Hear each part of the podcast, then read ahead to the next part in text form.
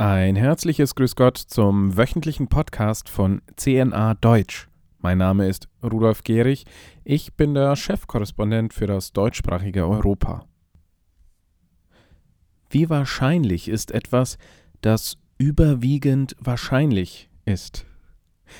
Richtig, ganz genau weiß man es nicht.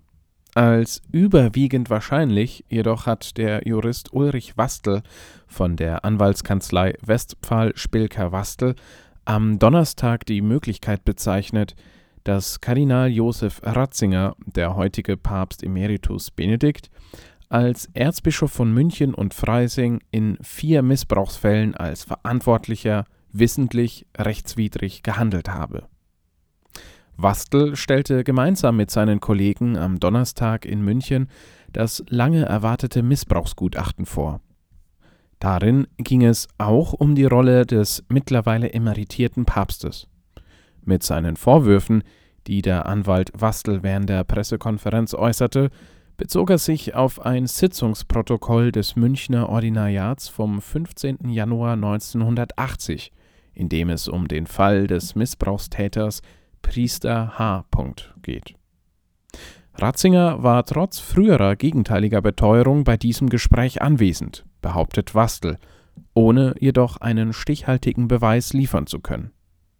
Das müssen Sie mir äußerungsrechtlich glauben, so der Jurist.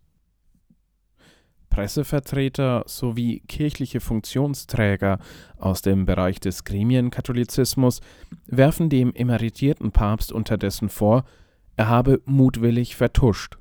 Papst Benedikt jedoch beteuerte wiederholt, dass die Vertuschungsvorwürfe falsch seien. Gleichzeitig begrüßt er die Aufklärung.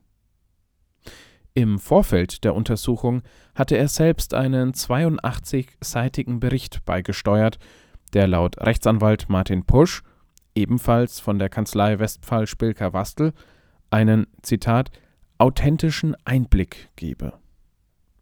In dieser nun öffentlichen Stellungnahme macht Benedikt deutlich, dass er um seine Letztverantwortung als damaliger Leiter der Diözese weiß. Jedoch sei man heute in vielen Bereichen klüger, gerade was den wissenschaftlichen und psychotherapeutischen Umgang mit Missbrauchstätern beträfe. Über seinen Privatsekretär, Erzbischof Georg Genswein, lässt Benedikt XVI. außerdem verlauten, der emeritierte Papst drückt, wie er es in den Jahren seines Pontifikats schon mehrfach getan hat, seine Erschütterung und Scham über den Missbrauch von Minderjährigen durch Kleriker aus und bringt seine persönliche Nähe und sein Gebet für alle Opfer zum Ausdruck, von denen er einige anlässlich seiner apostolischen Reise getroffen hat. Zitat Ende. Auch wenn sich die Medienberichterstattung hauptsächlich auf Benedikt XVI. konzentriert, so steht jedoch auch das Verhalten weiterer früherer Erzbischöfe von München und Freising in der Kritik. So wurden bei den ehemaligen Erzbischöfen Friedrich Wetter insgesamt 21 Fälle beanstandet, bei Michael von Faulhaber vier Fälle, bei Josef Wendel acht und bei Julius Döpfner 14 Fälle. Brisant wird es jedoch, wenn es um die Gegenwart geht. Dem amtierenden Offizial Lorenz Wolf, der außerdem sogar Mitglied des Rundfunkrates in Bayern ist, habe man nach Ansicht der Gutachter in zwölf Fällen ein Fehlverhalten nachweisen können. Wolf habe sich zudem als einziger der für das Gutachten Befragten geweigert, eine Erklärung abzugeben, obwohl er sich wie die Vertreter der Anwaltskanzlei anmerkten, in den Medien als Aufklärer präsentiert habe, sei er im Gespräch mit mutmaßlichen Opfern ablehnend und mit mangelnder Empathie aufgetreten. Aber auch dem aktuellen Erzbischof von München und Freising, Kardinal Reinhard Marx, wird Fehlverhalten vorgeworfen. Marx war der gestrigen Pressekonferenz zur Vorstellung des Gutachtens überraschenderweise und ohne Angabe von Gründen ferngeblieben. Stattdessen hatte der Kardinal mit einer eigenen Stellungnahme auf das Missbrauchsgutachten reagiert, das ihn in zwei Fällen belastet. er sei, Zitat, erschüttert und beschämt. Die Vorwürfe gegen seine Person durch die Gutachter bis hin zu der Kritik, rechtswidrig gehandelt zu haben, kommentierte Marx jedoch nicht. Stattdessen äußerte er die Ansicht, der umstrittene synodale Weg sei ein gutes Mittel der Aufarbeitung der Missbrauchskrise. Dem Kardinal werfen die Gutachter insgesamt zwei Fälle von Fehlverhalten vor. Marx habe dabei keine Maßnahmen ergriffen, um auf die Missbrauchsopfer zuzugehen und ihnen weitere Hilfen zukommen zu lassen. Zudem habe er rechtswidrig gehandelt, weil er die Fälle nicht der Glaubenskongregation in Rom gemeldet hatte.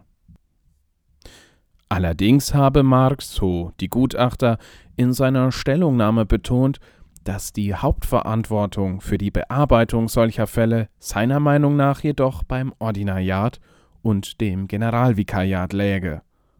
Sollten diese ihren Pflichten nicht nachgekommen sein, empfinde er dafür lediglich eine, so wörtlich, moralische Verantwortung. Rechtsanwalt Pusch merkte dazu an, dass Marx betont habe, ihm als Erzbischof unterliege hauptsächlich die Verkündigung des Wortes Gottes. Nach Ansicht des Anwalts greife es aber zu kurz, wenn Marx die Zuständigkeit und Verantwortlichkeit lediglich den ihn unterstellten Funktionsträgern zuweise. Wie es nun weitergeht, könnten die nächsten Tage zeigen. Das Erzbistum selbst hat eine weitere Pressekonferenz für nächsten Donnerstag, dem 27. Februar, anberaumt. Dort will man nach eingehender Lektüre sich umfangreicher zum Gutachten äußern. Beobachter erwarten dann auch die Bekanntgabe von personellen Konsequenzen. Wir von CNA Deutsch werden diese Entwicklungen selbstverständlich im Auge behalten und weiter für Sie berichten. Besuchen Sie uns doch regelmäßig auf unserer Nachrichtenseite unter www.cnadeutsch.de.